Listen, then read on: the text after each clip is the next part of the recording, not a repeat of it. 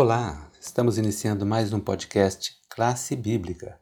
Hoje é segunda-feira, 30 de novembro, e vamos estudar um pouco sobre a beleza da santidade. Na segunda questão da semana, o Daniel trará um comentário aqui de Salmo 96, verso 9, que declara: Adorai o Senhor na beleza da sua santidade. Tremei diante dele todas as terras. Como entendermos o conceito de beleza da santidade?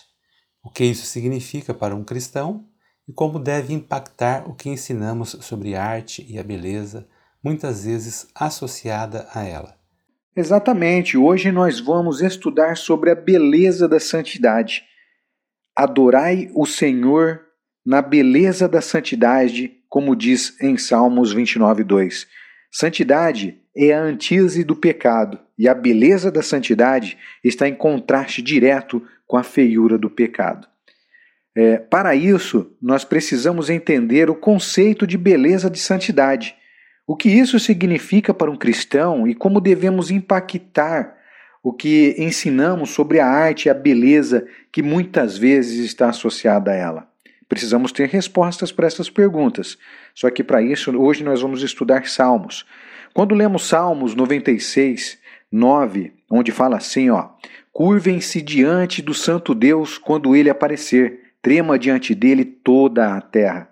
Entendemos aqui, irmãos, que Deus é santo e belo. Suas obras são belas e revelam sua santidade. Agora, vamos com profundidade a esse tema de estudo para entender melhor. E nesse tema é mencionada a beleza do templo, referindo-se ao fato de que os gentios, na época, devem ser elevados a uma nova honra é, por estarem associados em um corpo é, ao povo escolhido de Deus.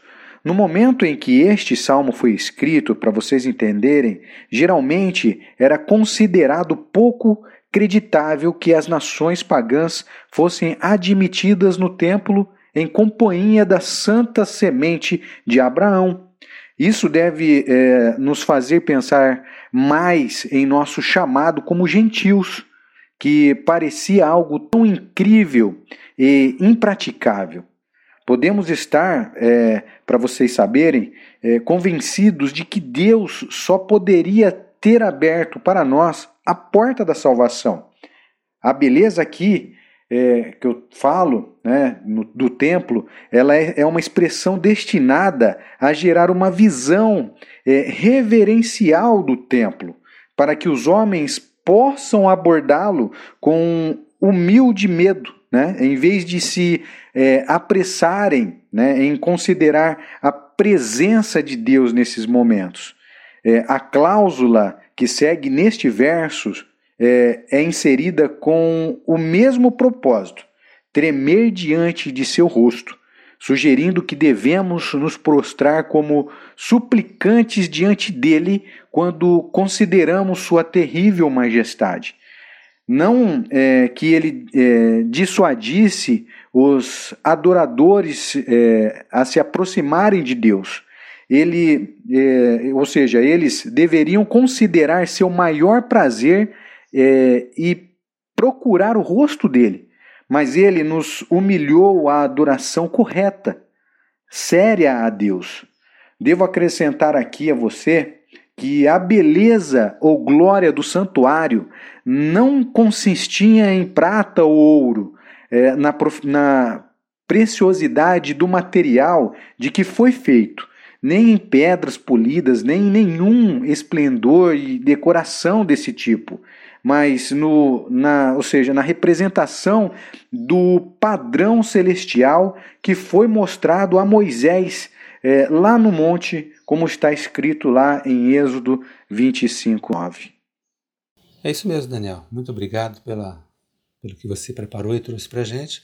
Agora, chegamos à terceira pergunta e a Cláudia que vai responder. O que Gênesis 3,6 ensina sobre como a beleza por si só não é necessariamente boa nem santa? Cláudia, tudo bom? É com você. Olá, Gisel, bom dia, bom dia a todos.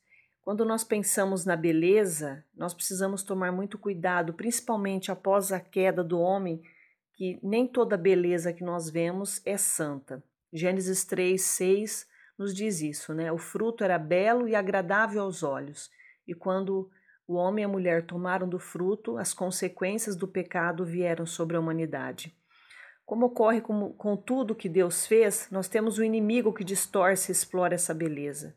Vivemos hoje num mundo que isso tem sido muito, muito, muito mesmo é, explorado. A beleza exterior, a aparência exterior tem sido extremamente valorizada em detrimento daquilo, do caráter, das qualidades essenciais a uma pessoa.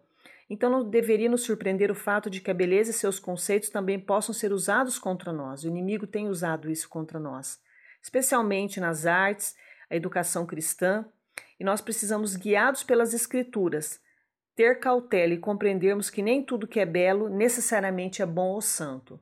Então, a palavra de Deus vai nos dar o norte para sabermos se aquilo que nós estamos contemplando e que é belo, se ele é bom ou não, se ele vai influenciar ou não a nossa salvação.